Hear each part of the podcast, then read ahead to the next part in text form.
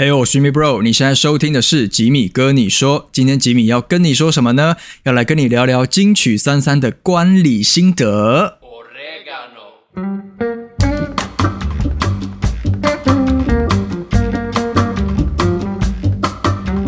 好的，欢迎回来吉米哥你说的 Podcast。今天这一集呢，也是一个临时起意，上一集呢也是临时起意，想说在金曲奖前呢，赶快来录一集综合型的预测名单。那今天这一集呢，本来也没有要做的，是因为呢，我在金曲奖过后呢，有在社群上面发表了一些我的心得嘛。然后呢，有网友建议说啊，既然今年呃我这么难得有到现场去参加这个颁奖典礼，那是不是也可以？不管用拍影片或 podcast 的方式，也可以跟大家分享一下现场看的感觉啦、心得啦。我就想说，哎哎，好像也可以耶，所以就想说，好，现在打铁趁热，赶快就是来录一集这个 podcast，来跟大家分享一下这个热腾腾的金曲三三的观礼的心得啦，还有对于颁奖这个得奖名单的一些感想。那其实首先呢，还是要特别特别感谢一位歌手。那他就是苏明渊苏律师，那他有入围今年的最佳台语男歌手。那是因为他的关系呢，我呃才有机会可以到高雄巨蛋的现场，而且即便我不是这个入围者的亲友，但是也可以坐在一楼的特区，近距离的去观赏这次的颁奖典礼，就真的很感谢啦。就是因为苏律师这个音乐，让我们牵起了这个很奇妙、很珍贵的这个缘分。好，那今天这一集呢，主要我想说，就分别从我现场看到的，从舞台的设计啦、音效啦，还有我看表演的节目的部分，还有颁奖人，还有最后当然是大家很关心的得奖结果，我自己的想法。那大概分这几趴来跟大家聊。那首先第一个就是想聊聊，就是今年的主题嘛，是金曲热 GMA Hit。那我自己觉得啦。我自己感觉今年的金曲三三的讨论热度啊，是不是没有很热烈啊？我不知道大家的感觉怎么样，就是好像没有前两届或前几年来的这么的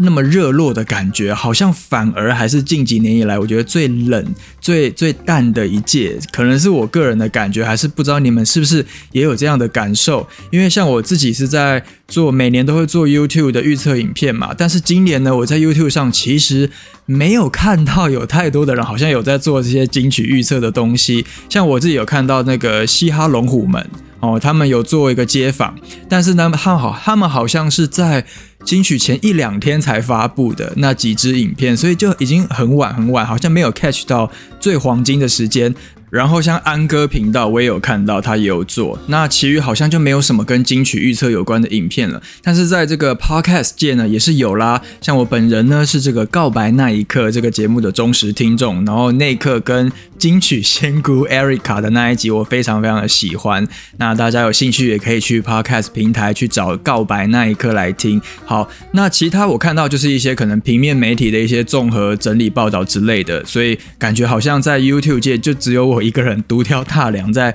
在炒热这个金曲奖。那 anyway 呢，今年就很开心有到现场去观礼，然后看这一次的金曲三三。那呃，现场看到他们的这个舞台啊，大家从电视转播应该也都看得到，就是呃，主舞台是一个三层的环绕型的蛋糕体的投影幕嘛，然后左左右两边呢也是有 LED 的荧幕的这个 LED 墙延伸出去。因为今年是金曲热，所以它用一些热带气旋，然后一些曲线啊，然后温温室效应、温度图的那一种概念来设计整个主舞台的视觉，我觉得。还蛮有趣的，而且我很喜欢那三层的蛋糕体，他们会互相交错的升升降降这样子搭配，呃，节目的不同环节，然后那个 LED 的这个延伸出去的感觉，就会让我想到 ASMR，就是阿妹的演唱会也是这样子，只是阿妹演唱会它有在更延伸到观众席啦。好，那音场效果的部分，声音的部分，我是觉得还 OK，因为这是我第一次进去高雄巨蛋，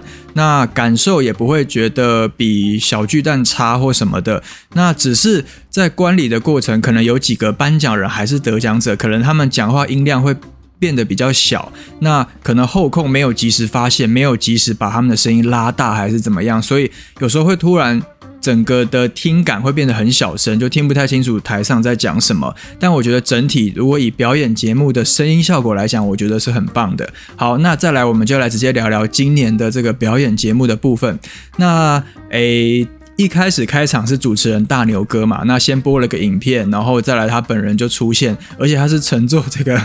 丝丝胶囊从天而降，但是他没有办法，可能因为版权的关系，不不可能真的唱干毛用丝丝，如果这样唱，那真的是超闹的。但是我有点不太能理解的是，为什么要唱 Can you feel the love tonight？有人可以帮我帮我这个解答一下吗？我其实不太懂为什么要唱这首歌，关联是在哪里？那那后来他降下来之后，呃，Karen Cici 在唱 Ninety Nine Percent Angel，然后呢，大牛哥就在旁边扭动，一直扭动，然后帮忙合个一两句。那边我也有一点点不解，就是两个人其实没有互动诶，然后就是这一段是为了什么？就是不知道为什么要安插 Karen CC 进来，突然唱了一首歌又跑调这样子。那最后大牛哥唱了那个秋秋合唱团的。就在今夜，那个我觉得，因为是要呼应那个特别贡献奖的得主，所以我觉得 OK OK。最后以这个作为开场表演的收尾，我是觉得合理的，合理的。好，那再来的话，我想一下有什么印象深刻的表演哦，有一个就是呃，艾怡良跟徐佳莹的表演，他们算是比较前段的的一段表演。那艾怡良才一开，他第一首是先唱 Forever Young 嘛，他才刚刚开口唱没几句，哇，我就有点起鸡皮疙瘩，就真的是觉得很赞呢。就是他的现场的功力真的好稳，那个声线啊很抓人，很抓耳。就是即便我之前有去看过他在北流的。这个从夜晚出生的我们的演唱会，我有去看过他的 live 表演不止一次了，但我还是觉得哇，他在 live 的演出是比 CD 啊是更有渲染力的。但是呢。呃，如果要我选一一首呃一段表演是我个人最爱的最爱的 Top One 的话，绝对是林宥嘉的那一段，没有之一了。我超级喜欢他那一段的表演，而且如果大家有呃，我不知道电视后来转播的效果，因为他还后面还有那个礼宾队从舞台的后后方往前走，然后左右还有两边举旗子的人，然后还有那个棒棒糖还是什么热气球在空中飞，就整个现场好热闹哦，好像一个嘉年华派对。你们在电视。上看可能只能看到舞台的一段，但是其实在现场，它整个的是从呃一楼整区都有都有表演节目的，很像真的就是嘉年华派对。然后他最后一首歌是唱了那个哆哆龙嘛，我超级喜欢，因为龙猫是我从小到大最喜欢的一个卡通，最最最最最爱的卡通，所以我听到哆哆龙的前奏。就是张开双手，我就是风。我直接啪，就我的眼泪就掉下来了，真的是，大家都觉得很莫名，对不对？别的歌不哭，你在豆豆龙哭什么意思？但是我真的就那时候超级感动，就很开心，居然会听到。此生有生之年呐，可以再听到一个现场版的豆豆龙，真是蛮不容易的。那呃，林宥嘉的表现我自己很喜欢，他那整段表演我觉得非常喜欢，是我这一次金曲三三觉得最棒最棒的的 Number One 的表演，而且他的舞台魅力什么都很棒，就是新专辑赶快赶快赶快发了，OK。好，再来就是还有一个我觉得也想要跟大家呃分享，我觉得很棒的是克拉奇。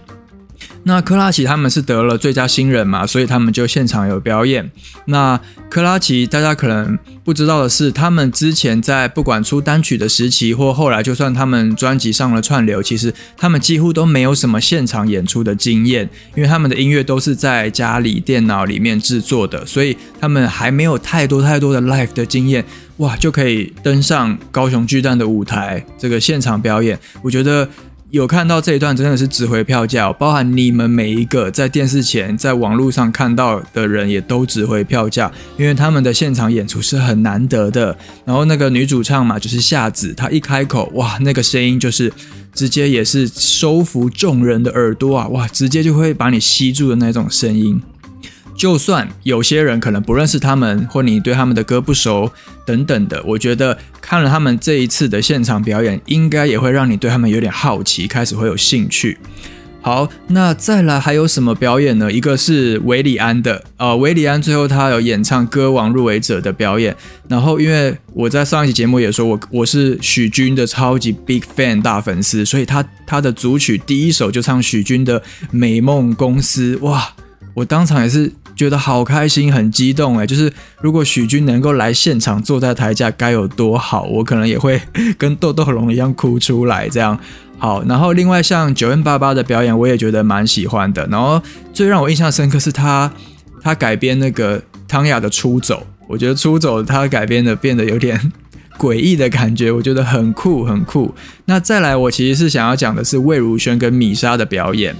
他们的一个主曲嘛，就是华语跟客语的一个串烧，最后他们合体演唱，管他什么音乐。然后那时候我就一度怀疑说，哎，是怎样？范晓萱在帮范晓萱铺路了，是不是在埋梗？是不是？就是。一场金曲奖有出现三首范晓萱的歌，除了刚刚就是呃管他什么音乐，然后后来林宥嘉呃的演唱的稍息立正站好，还有豆豆龙，那就是范晓萱以前小魔女时期的歌，就这么凑巧，我觉得应该不是刻意的啦，但就是一个晚上可以听到三首范晓萱的歌，就觉得嗯是一种铺梗的概念吗？是一个 还蛮有趣的，然后再来还有什么表演是呃马斯卡跟。顽童的大院的，我觉得那一段也很热闹，尤其是马斯卡他在现场，因为他唱的是台湾族语的歌，然后那唱他唱的那两首歌是什么呢？是他已经热腾腾发行的新专辑，台湾族语的母语专辑，就是这个怎么念呢？叫做七尼胡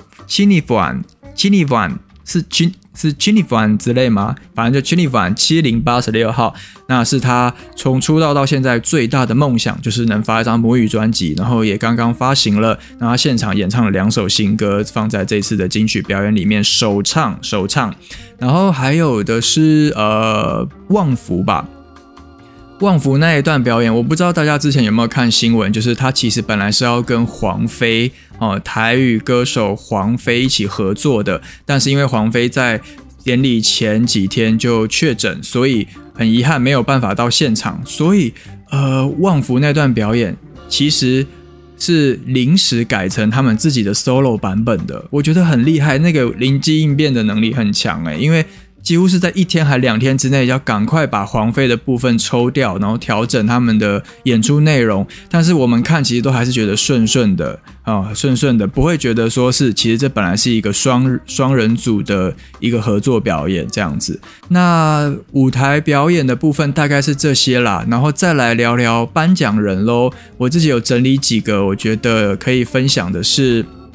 当然，大家最有兴趣的是第一组颁年歌的时候，小 S 跟陶晶莹嘛，然后具俊晔突然的出现，我觉得这整段桥段一开始我就觉得，哎，还蛮好笑，蛮蛮蛮 surprise 的，因为真的光头出现了，就是大家没有想到。但是我说实话啦，有一点点拖，就是第一段颁奖人就整个很拖，整整段的梗。那那时候其实他们才第一组颁奖，我就心里就预感说完蛋了，今天的典礼一定会大超时，因为第一段颁奖人就已经很感觉就已经超时了。对，那但是我觉得是很有趣的，而且很很开心可以看到三个人在台上的这个合体。然后呢，后来也有网友在社群上问我说：“诶，对于萧亚轩的部分的想法，我觉得很开心诶，很开心，很惊喜耶，因为他从大概。”两三年前说要复出，然后虽然中间也有出单曲，也出了专辑，但他一直都没有真正的走到大家面前，荧光幕前，让大家呃以一个复出的姿态来亮相。等于这个真的是他终于真的是 Elva is back，所以我是觉得很 surprise 的。然后而且现场的金曲奖他们都有发节目单，那节目单上面好像也是没有列他的名字的，所以主办单位呢彻头彻尾都是保密到家，也没有让。现场的观众知道会有萧亚轩这一段，不是电视机、网络前的你们不知道，连现场的人也都不知道，所以我们都不知道，所以他的出现真的是大家惊呼，现场真的是惊呼。那所以呃很期待喽，因为他说什么可能会有演唱会啦，或甚至他有在录制新专辑等等的，这个我觉得大家都可以好好期待，我也很期待。好，那再来的话，想聊聊主持人吧，就是大牛哥罗时峰。我自己觉得，我说老实话哈，就是。呃，大牛哥的主持是中规中矩的，然后再来他自己一开始有调侃说他讲话太慢这件事情，我觉得是真的有一点慢啦。就是呃，以这种大型典礼来讲，节奏、现场的这种互动的感觉很重要，但我觉得他的临场反应其实没有到很。很快。那譬如说最明显的一个例子，就是他有一段下去要访问阿迪亚评审团主席的那一段，真的是尴尬到有一点到到爆炸了。没有，不是有一点，是尴尬到爆，就是。呃，他好像问了什么问题，我忘了。阿迪亚其实已经有一点算据点他了，然后但是他的反应就是不够转的不够快，他硬要再追问第二题什么的，然后又再再被据点了第二次。然后就整个很冷场，现场真的是觉得，哦，Oh my god，我我想找个洞钻下去的感觉。然后他后来好像有一段去访问魏如萱跟那个拉拉嘛，那一段我觉得就是比较 OK，因为娃娃呃不是娃娃 娃娃本身就很懂得就是自带气氛嘛，所以才没有那么的尴尬。所以我自己的整体感觉是，今年的主持人比较不太会带动现场的气氛。所以是跟观众或是入围者之间的那个连接感，我觉得偏低啦，会有一种，诶，两者之间的频率对不太起来的感觉。对，你们懂我的，我我想讲的意思是这个，不是说他不会主持或主持的不好，我觉得是那个频率好像没有对起来。那。后来其实我有发现，呃，其实整场颁奖典礼，你真的去细数这个主持人出现的次数，好像也不多，尤其后半段出现的次数更少了。我是在怀疑，是不是因为可能主办单位发现有整场有点超时了，maybe 他们是不是有默默砍掉了某一些呃主持人互动的环节呢？还是什么？这个我就不得而知了。对，那但是回归到现场的反应啊，观众们的反应其实也没有我想象的那么热络，诶，就是。我本来可能会以为说，哦。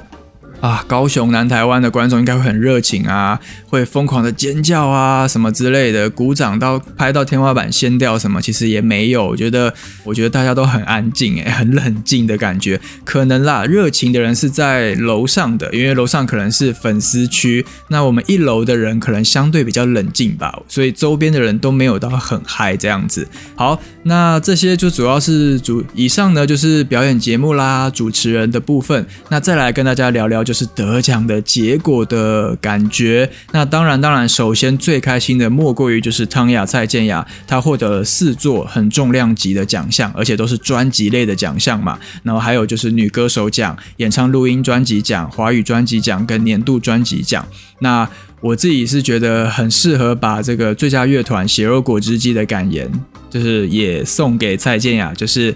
你这么努力，这是你应得的，You deserve it，真的真的。那其实呢，呃，从前面得了录音专辑啊、女歌手、华语专辑，我觉得哇，真的是够了，已经不得了了。然后到最后一个奖项，大家还记得是年度专辑嘛？那其实前面从这个黄连玉哦，他一连从这个最佳演唱组合，也就是新宝岛康乐队开始，到后来的客语专辑、客语歌手。哇，黄连玉都气势如虹，一路这个气势如虹的拿了连续拿了三个奖，到后来评审团奖也颁给他。其实我真的心里就默默觉得，最后的年度专辑一定是给他的《灭人山》，因为照这个态势看下来，不给《灭人山》才奇怪吧？他如果给了另外一张专辑，我觉得才不合理。那殊不知最后颁奖人是 Hebe 跟蛋宝嘛，然后那个时候是蛋宝在喊，在公布，他就说。Depart，然后我当场真的是 在现场情不自禁呢，我就放声啊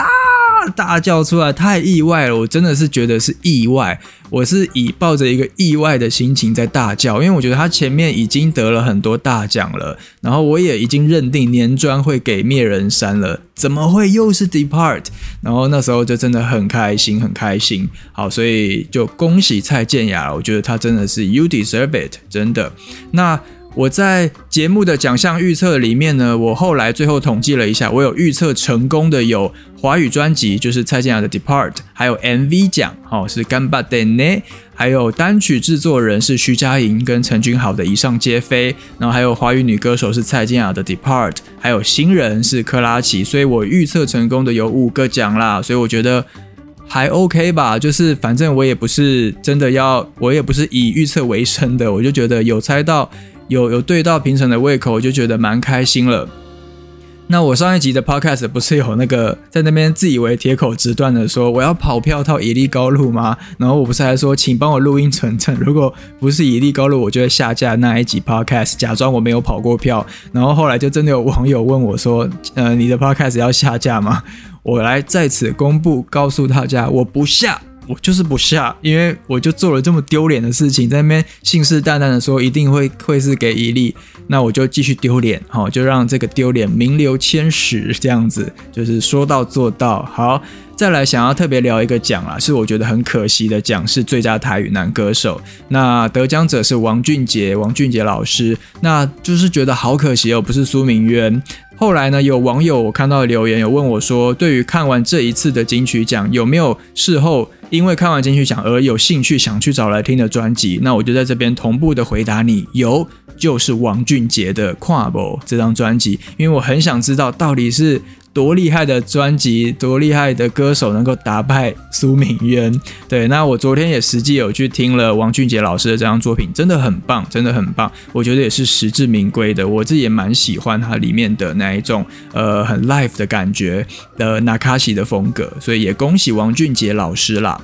好，那再来的话聊一下最佳作曲人奖吧，因为也是我今年唯二有拍影片的奖项。那虽然说我预测杠估了啦，但是也很恭喜 Hush 他连装成功了，真的是太屌了。因为他去年是呃以这个写给苏慧伦的安和，然后今年是以自己的单曲《衣柜歌手》连装得奖，连一拉一啊，太强了。因为在他之前呢，只有陈小娟分别是以二零零三年的莫文蔚的爱。跟二零零四年阿桑的叶子连庄有拿过最佳作曲人奖，那所以 Hush 等于是第二位有连庄拿下最佳作曲人奖的记录，真的是非常了不起呢。那聊到作曲人，也顺便聊聊作词人吧。作词人的话。我觉得我其实也算是有预测成功，因为我在 podcast 里面有说，我原本其实觉得应该是要给熊信宽，也是熊仔的 ADA Bars，那只是最后后来我还是想一想，选择了周耀辉的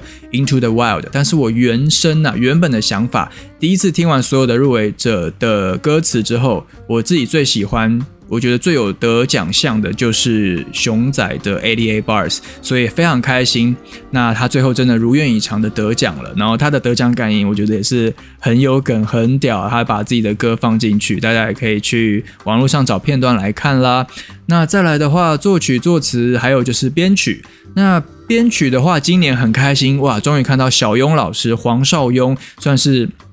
这个台湾编曲界的新新呃也不算新生代喽，中生代的第一把交椅，终于终于终于得奖了。虽然说他得奖那一首歌《星星歌》哈是在 N One 的这个合集里面，我不认为说《星星歌》真的有到他此生编过的。所有歌里面最好、最好、最好、最强，或者是最突出。虽然说我不觉得星星哥有到这个高度，但是我觉得以黄少勇老师在华语的编曲界的资历来讲，能量那个永远都有丰沛的创作能量，跟他的经历经验来讲，我觉得这一座金曲奖给他绝对是迟来的肯定，他值得，他也是 deserve it。所以很开心看到黄少勇老师终于得奖了。那再来的话，就聊聊几个大奖好了。呃，最佳华语男歌手好了，因为女歌手我觉得蔡健雅我就不多聊了。那男歌手的话是颁给崔健的《飞狗》，我相信很多人可能会觉得，哦，那样呢，就是有点意外，毕竟是对台湾人来讲相对冷门喽，或他也不是那么主流的音乐，没错，可能很多人会无法理解。但是我必须跟你们说一件事情哦。今年呐，真的只是因为我时间不够，来不及再多拍一个最佳华语男歌手的影片。那假设如果我有拍的话，哦，大家都知道我影片最后会选两个预测得奖者。我个人私心当然是会投给卢广仲。我在上一集其实已经美言他很多了，讲了很多我肺腑之言。但是如果要预测评审团可能会给的，我如果拍影片的话，我一定是给崔健。我绝对是选崔健，这不是一个事后的后话了，是我真的原本心里就是这样子想的，所以崔健得奖我一点都不意外，因为我觉得无论是演唱的活性啊，那个活性，或者是呃音乐本身的生命力等等来讲，我觉得崔健在这些入围者当中胜出的，其实是呃那个胜率是很明显的。哦，只是只是说，大部分人或你们可能没有仔细去听过这张专辑，但是我自己有呃了解了一下入围者，也听过他们作品之后，我是觉得不意外的。那当然啦，我也是蛮替广众觉得好可惜，因为这张专辑他也是做的很辛苦。那而且就像我上一次说的，他其实早在慢灵魂的那一年，他的演唱其实就应该要受到肯定了。但我觉得不急啦，好，继续努力做音乐，未来都还是有机会的。好，那再来呢，我想要聊。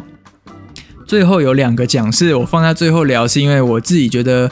比较意外一点点，或是嗯让我有点不解的这个奖项。那有两位，呃，希望是不会得罪人这样子。第一个呢是年度歌曲奖啊，最后是颁给茄子蛋的《爱情》，你比我行为更开微呆。那当然啦，绝对不是说这首歌不好。我之前在节目里，呃，如果你们是一路支持我、追踪我的铁粉，都有在听我的 podcast 或看我影片，都知道我说过了，我很喜欢茄子蛋。之前哈是他入围的那一件，我也是希望他得他们得奖的最佳乐团的时候。那所以我是喜欢他们，也喜欢这首歌。但是我觉得，如果今天是在评比年度歌曲这一个奖项里面，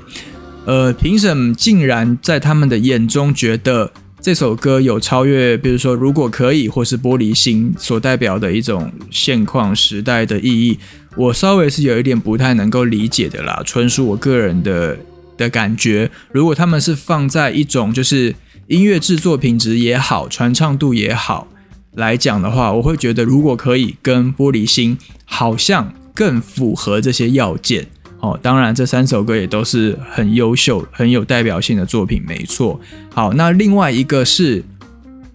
最佳专辑制作人奖，最后是颁给李全哲的《爱情一阵风》。我自己觉得这个真的是今年最最大的一个意外耶。呃，最让我觉得意外的是最佳专辑制作人奖。那因为我本来其实心里也是认定，要么是蔡健雅的《Depart》，要么是黄连玉的《灭人山》。所以最后颁给了这个李全哲，就觉得哇，有点 surprise。那大家不知道知不知道，李全哲很年轻诶，他才一九九七年出生的，哇，他已经跟我跟我差了快一轮了，呃，有有一轮了，就是很年轻了。那当然他的创作才华是毋庸置疑的，没错。而且他出道第一张专辑其实就入围最佳新人了，所以他出道这么短的时间之内就把这么重量级的奖项颁给了他，其实我觉得也是好事哦。是什么好事呢？就是。某种程度来讲，也是反映了金曲奖，它不是只是透过入围来去鼓励一些新生代的音乐人，